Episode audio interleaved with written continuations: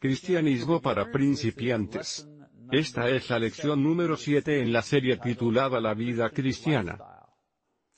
Hasta ahora, en nuestras sesiones hemos abarcado algunas de las ideas y enseñanzas básicas del cristianismo y quisiera hacer un repaso final antes de avanzar. La primera lección trató sobre las razones para creer en un Dios personal, de amor y todopoderoso. La lección número 2 analizó la diferencia entre el cristianismo y otras religiones del mundo. En otras palabras, ¿por qué el cristianismo es tan especial? La tercera fue sobre la Biblia. Dimos una mirada a la historia, y la recopilación de la Biblia, y por qué los cristianos creen que la Biblia fue inspiración, o sea, que fue creada por Dios y no por el hombre. La lección número 4 se trató de Jesucristo, quién es, lo que la Biblia cuenta de él, qué hizo, por qué es importante. La lección número 5 en la serie habla de la salvación. Estudiamos el tema de la salvación, y de cómo el concepto y las promesas de la salvación cristiana, que creo son superiores, se diferencian del concepto y las promesas de las otras religiones. La lección número 6 en la serie se trata sobre la Iglesia, y de cómo la Biblia describe el modelo o el patrón para fundar una iglesia según el Nuevo Testamento en cada generación. Si seguimos ese modelo de qué es lo que se supone sea la iglesia, tal como aparece en la Biblia, podemos crear la misma iglesia en el siglo I, en el siglo V, en el siglo XXI, en el siglo 30. Siempre será la misma iglesia. ¿Por qué? Porque está basada en el modelo del Nuevo Testamento. Bien, en nuestra lección final de hoy, quiero darles una descripción de lo que el estilo de vida cristiana es y espero poder disipar algunas de las falsas imágenes del cristianismo que mucha gente tiene. Vamos a comenzar con los conceptos erróneos, ideas falsas sobre el estilo de vida cristiano. Supongo que los dos conceptos erróneos más comunes sobre el estilo de vida cristiano son, primero, que tienes prohibido divertirte. Nada de pasarla bien. En otras palabras, cuando te haces cristiano, tienes que abandonar la mayoría de las cosas que disfrutabas antes de hacerte cristiano. Esa es una generalización. La idea es que el cristianismo se trata de obedecer un grupo de reglas estrictas. Por tanto uno tiene que darse por vencido. Y bueno, me haré cristiano. Y el segundo concepto erróneo más común es que todo lo que haces como cristiano es ir a la iglesia. Mucha gente se niega a ser cristiana porque tienen miedo de ser obligados a asistir a una iglesia todo el tiempo, y no quieren ir a la iglesia constantemente. La falsa idea de que el cristianismo se trata de asistir a los servicios religiosos, una o dos, o incluso tres veces por semana. Bien, hay un poco de verdad en estas dos ideas pero han sido expresadas de tal forma que distorsiona la experiencia real de un estilo de vida que lleva a alguien que se acoge al cristianismo. Por supuesto, todas las buenas mentiras tienen algo de verdad en ellas para ayudar a creerlas. Ahora podemos hablar de en qué consiste la verdadera vida cristiana. Cuando alguien se hace cristiano, debe esperar un cambio en su estilo de vida. Esa es la idea. Cuando te haces cristiano, debes esperar un cambio en tu estilo de vida. La vida cristiana significa que el individuo se ha adentrado en un nuevo círculo de influencia. Ese es el cambio que está ocurriendo. El apóstol Pablo lo explica en los Colosenses a 1 y 13. Dice, y que también nos ha librado del poder de la oscuridad es ahí donde estábamos antes de ser cristianos, en la oscuridad, no conocíamos la verdad. Y nos ha trasladado al reino de su amado Hijo. Es ahí donde nos encontramos cuando nos hacemos cristianos. Hay una transformación. Y con la transformación llegan otros cambios. Sueltas las cosas que pertenecen a la oscuridad, y adoptas aquellas que pertenecen a la luz. Por supuesto que va a haber un cambio. Tiene que haber un cambio. En esto, Pablo compara las ideas, las filosofías, las motivaciones del mundo material con las enseñanzas, y revelaciones y el liderazgo de Cristo en el mundo del reino. Una, dice, es la oscuridad. La otra, la luz ya que los cristianos de hoy viven en una realidad y con unos valores diferentes, tiene que haber un cambio de pensamiento y comportamiento. No se puede evitar. Si decimos, yo no era cristiano y luego me hice cristiano y nada cambió, entonces algo anda mal. Algo anda mal. Bien, segundo. En la vida cristiana, las personas están motivadas por un nuevo espíritu. Los cristianos están motivados por el Espíritu Santo de Dios. No es una motivación propia. Gran diferencia. En este mundo siempre todo se trata de la automotivación. Levántate, levántate tú solo a ti mismo. Vamos, puedes hacerlo. Puedes lograr cualquier cosa que tu corazón te dicte. No digas nunca no. Sigue a tu corazón, etc. O sea, antes de ser cristianos, las personas están enfocadas en sí mismas, en el que es importante para mí. Nuestra sociedad está repleta de todo tipo de programas, y libros y expertos que prometen ayudarnos a encontrarnos o a mejorarnos el gobierno, las estrellas del cine, los científicos, los escritores, todos los expertos quieren enseñarnos cómo ser más saludables, más bellos, más seguros económicamente, más exitosos, cómo ser mejores padres, mejores atletas, mejores que nuestros vecinos, mejores para el medio ambiente. Recuerdo que en el invierno mostraron un comercial. No recuerdo para qué, algún remedio contra resfriados. El comercial mostraba a una mujer joven que se despierta y está enferma. Se podía ver claro que estaba enferma. Casi no podía hablar, etc. Y luego se toma el medicamento. Y el narrador del comercial dice, no dejes que nada te desanime, no dejes que nada se interponga en tu camino. ¿Y qué hace la chica? Se pone su leopardo y su ropa de ejercicios y sus deportivos y sale a trotar. Afuera está lloviendo y hay frío. Claro, esto es lo que hay que hacer cuando uno está enfermo. Eso es lo que hay que hacer si te levantas con una fiebre y una infección de sinusitis. Claro, vístete y sal a correr bajo el frío y la lluvia. Pero así venden el remedio, diciéndole a la gente, vamos, puedes lograrlo. Podemos ayudarte a ser fuerte. El hincapié es siempre en cómo aprovechar al máximo nuestras vidas aquí en la tierra. Como no debes ni siquiera perder una mañana por estar enfermo, para que puedas seguir tu rutina de trotar. ¿Cómo hacemos que esos 70 o 90 años que tenemos para vivir en el planeta, digamos, el tiempo promedio, ¿Cómo podemos hacer esos de 70 a 90 años que tenemos, los mejores 90 años? Por supuesto, la idea que permea todo esto de la automotivación, y optimización es que esta vida es todo lo que tenemos, por tanto hay que aprovecharla. De eso se trata. Si vas a morirte y luego no hay más nada, pues entonces esto es todo lo que hay. Más te vale no desperdiciarla, porque solo tienes un poquito de tiempo. Sin embargo, el cristiano no. Está motivado por sí mismo, no está enfocado en sí mismo, no está enfocado exclusivamente en este mundo. Obviamente nos preocupa este mundo. Estoy mirándolos a todos ustedes aquí. Tenemos hijos, tenemos nietos, por supuesto que prestamos atención a las cosas importantes que son de este mundo, pero no son nuestro único foco de atención. Esa es una diferencia importante. Jesús dijo, si ustedes fueran del mundo, el mundo amaría lo suyo, pero el mundo los aborrece.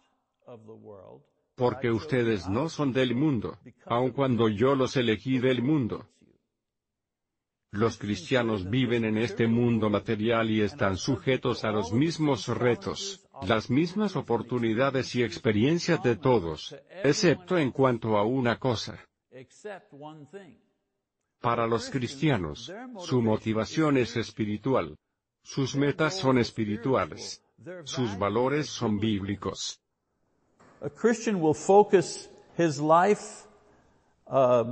Un me, cristiano se enfocará en la vida que viene después de esta vida, no solo en esta vida. El objeto de adoración para los cristianos no es sí mismos, ni las cosas que son importantes para sí mismos, sino Jesucristo, quien ofrece la vida eterna.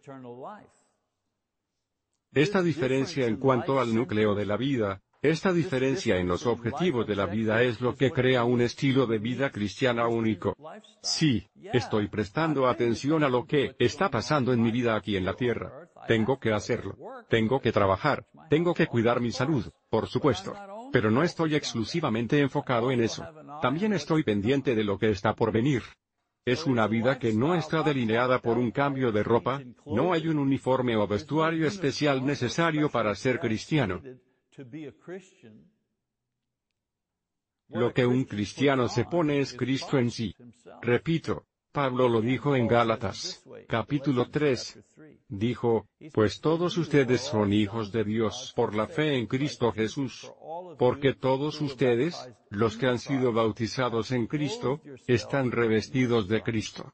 Por tanto, la vida cristiana es el carácter de Cristo, desarrollándose y perfeccionándose en el carácter del cristiano a diario. ¿Cuál es mi trabajo? Soy contador, soy enfermera, soy maestro, soy cualquier cosa, un constructor, una vendedora. Ese es mi trabajo, y quiero hacer bien mi trabajo, quiero tener éxito en mi trabajo. Y quiero hacerlo bien y quiero hacer dinero con mi trabajo, sí, pero mi trabajo no es mi objetivo. Mi objetivo es el cielo. Mi objetivo es complacer al Señor. Mi sistema de valores es lo que aprendí de las escrituras. Doy gracias por mi trabajo y quiero encontrar un trabajo que haga bien y que me guste y, bueno, que me dé dinero. No hay nada de malo en eso. Es bueno. Pero el objetivo de mi vida no se centra en mi trabajo. Desde la perspectiva cristiana, como dije antes, los cristianos están sujetos a las mismas experiencias de los no cristianos, pero la diferencia es que los cristianos viven, y reaccionan a estas como lo hubiese hecho Cristo y no simplemente como un ser humano. Por esta razón, todos los elementos de la vida se ven a través de la visión del Cristo, no la del hombre. Por ejemplo, el medio ambiente. El medio ambiente no está ahí simplemente para salvarlo. Es una perspectiva mundana. Es una perspectiva noble mundana. Hay que salvar al medio ambiente. Hay gente que ha dado su vida por salvar al medio ambiente. Pero para un cristiano, desde el punto de vista cristiano, el medio ambiente es para gestionarlo. El medio ambiente es un testigo del poder creativo de Dios. Gran diferencia entre estos dos puntos de vista. El dinero y el poder no son para ser acumulados ni para servir intereses individuales, sino para ser usados en beneficio de quienes lo necesitan. Los conflictos no se resuelven con poder, sino con oración y perdón.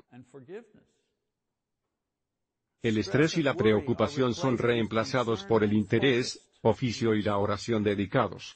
¿Ven la diferencia? La pobreza y la enfermedad no son tan solo una maldición que evitar, sino una oportunidad de servicio y generosidad. Las pruebas y obstáculos no han de superarse simplemente, sino que son la forma en que Dios pone a prueba nuestra fe y crea paciencia y esperanza en nosotros. Los errores y el pecado no son causas de crítica y vergüenza, son una oportunidad para conocer el amor de Dios y su perdón. Y por último, la muerte no es algo que hay que temer y evitar a toda costa. Para los cristianos, la muerte es algo que se espera con la valentía y confianza. ¿De quién seguirá viviendo después de su muerte? Cuando alguien pregunte, ¿cuál es la diferencia entre los cristianos y los no cristianos? Pues la forma en que ven las cosas. La forma en que abordan los problemas. Estas son algunas de las actitudes y los planteamientos de una vida como la vive un cristiano. Recuerden, estamos hablando de la vida cristiana. ¿En qué se diferencia? Pues, una de las formas en que es distinta es que vemos las cosas de otra manera en comparación con otras personas. Vemos el medio ambiente de otra forma. Vemos la política de otra forma. Vemos las cosas desde otro punto de vista. Estas actitudes, estos objetivos, esta motivación crea un estilo de vida diario que se diferencia mucho del de personas que no han creído ni dedicado sus vidas a Cristo. Tal vez no puedan detectar quién es cristiano simplemente por la forma en que se viste. Porque no hay un código de vestuario particular o algún tipo de insignia externa. Las mujeres no llevan nada que tenga que cubrir sus rostros o su cabeza, y los hombres no tienen que ponerse en ciertos días un sombrero u otro tipo de accesorio para identificar su religiosidad ni nada por el estilo. Ya por eso solamente, yo elegiría ser cristiano. Solo por eso. No tener que llevar un uniforme que identifique mi religión. ¿Hay alguna religión que no requiera ponerse un uniforme? Dicen que la cristiana. Pues bien, entonces voy a ser cristiano. Claro, estoy bromeando en cuanto a este punto, pero, es verdad que no nos identificamos con lo externo. Sin embargo, pueden descubrir quiénes son cristianos por la forma en que viven, y cómo tratan a otras personas, y cómo manejan la vida aquí en la tierra. Cuando se respeta o vive el estilo de vida cristiano, el mismo Cristo se verá viviendo y actuando en la vida de una persona porque la forma en que un cristiano ve lo que le rodea, o la forma en que un cristiano ve un obstáculo es de hecho la forma en que Cristo ve lo que le rodea, la forma en que Cristo ve un obstáculo, o la forma en que Cristo ve un error, y así sucesivamente. Vamos a repasar un poco. Dije que cuando uno se hace cristiano, ocurre un cambio en el estilo de vida, porque primero, uno entra a un nuevo círculo de influencia, la persona no está automotivada, sino más bien motivada por el Espíritu de Dios. Hay una gran diferencia. Segundo, un cristiano tiene una motivación nueva y distinta.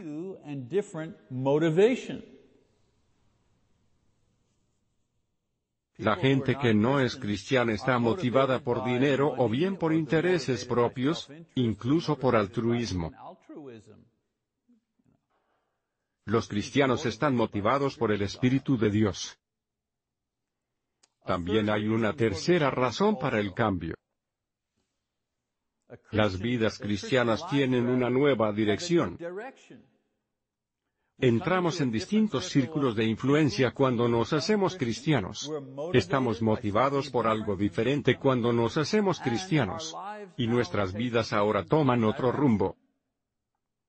La actividad principal de la mayoría de la gente en el mundo que no está con Cristo es el consumismo. Esa es la principal actividad, consumir. Consumir comida, consumir entretenimiento, consumir dinero, poder, información. Sin Cristo, Deseamos ser atendidos, deseamos ser alabados, ser cuidados cuando estamos enfermos, ser reconocidos cuando hacemos algo bueno, o sea, esa es la vida sin Cristo. Consumimos en el estilo de vida cristiano. Sin embargo, el seguidor de Jesús requiere exactamente lo opuesto. Para un seguidor de Jesús, su meta es vaciar, vaciarnos a nosotros mismos. La meta para las personas que no han recibido a Cristo es llenarse con tantas cosas como puedan en este mundo. Pablo explica esta idea en el capítulo 12 de Romanos, cuando dice, Así que, hermanos, yo les ruego, por las misericordias de Dios, que se presenten ustedes mismos como un sacrificio vivo, santo y agradable a Dios. Así es como se debe adorar a Dios y no adopten las costumbres de este mundo, sino transfórmense por medio de la renovación de su mente, para que comprueben cuál es la voluntad de Dios, lo que es bueno, agradable y perfecto. Tal como Cristo estaba a nuestro servicio, incluso hasta el punto en que ofreció su vida para pagar por nuestros pecados. Pablo dice que nuestras propias vidas deberán ponerse u ofrecerse al servicio de otras personas, en nombre de Cristo. Ahora bien, las dos falsas ideas sobre la vida cristiana, recuerden que las mencioné al principio, que se trata de reglas y de eliminar toda la felicidad y la diversión que tenemos en la vida, y la otra idea falsa es que el cristianismo es principalmente ir a la iglesia. Estas dos ideas se aclaran con este pasaje. La verdadera alegría viene de conocer y hacer la voluntad de Dios y saber su voluntad, según Pablo, es algo bueno y grato y perfecto para nosotros. Él explica que alcanzar este objetivo requiere que los cristianos no copien las prácticas de maldad y pecado, las cuales van contra la voluntad de Dios y el propósito de nuestras vidas. Dios quiere que tengamos alegría. Quiere que conozcamos el verdadero placer y el bien. Todas estas cosas llegan justamente con nuestra obediencia. Para con Él, no con nuestra desobediencia. Cuando un cristiano evita algún comportamiento inmoral, cuando un cristiano hace un esfuerzo por ser justo, generoso o misericordioso, está tratando de hacer la voluntad de Dios, y conocer la alegría que viene de ello. Nunca he visto mucha felicidad emanar del adulterio. Alguien puede dar testimonio de que en sus vidas o la vida de alguna persona que conozcan, alguien haya cometido adulterio y a partir de esa acción haya obtenido gran alegría? En los 40 años que he estado aconsejando a personas, y a parejas en matrimonios que desafortunadamente han pasado por esa experiencia, nunca he visto que la alegría fuese un resultado de ello. ¿Alguien ha visto que de la violencia brote la alegría? ¿O de la falta de honestidad? ¿Quién ha obtenido felicidad, por ejemplo, un matrimonio, en el cual ambas partes son egoístas? ¿Tienen esas personas mucha alegría en su matrimonio? ¿Y del orgullo? ¿Crea el orgullo felicidad? Claro que no. El cristianismo no prohíbe aquello que aumente nuestra paz y alegría y realización en la vida. No nos niega nada que nos entregue eso. Lo que Dios prohíbe a los cristianos son aquellas acciones y actitudes que restarán lo que es bueno y perfecto en esta vida. Eso es lo que Él prohíbe. Para que la vida cristiana refleje la manera en que Dios dirige nuestras vidas mediante las enseñanzas de Jesús para nuestra felicidad y bien eternos. ¿Entienden por qué digo esto? El error es que, bueno, los cristianos no se divierten. No hay placer alguno en la vida cristiana.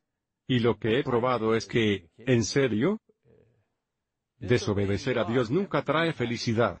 Puede ser emocionante. Puede ser emocionante. La Biblia dice, el placer del pecado por una temporada.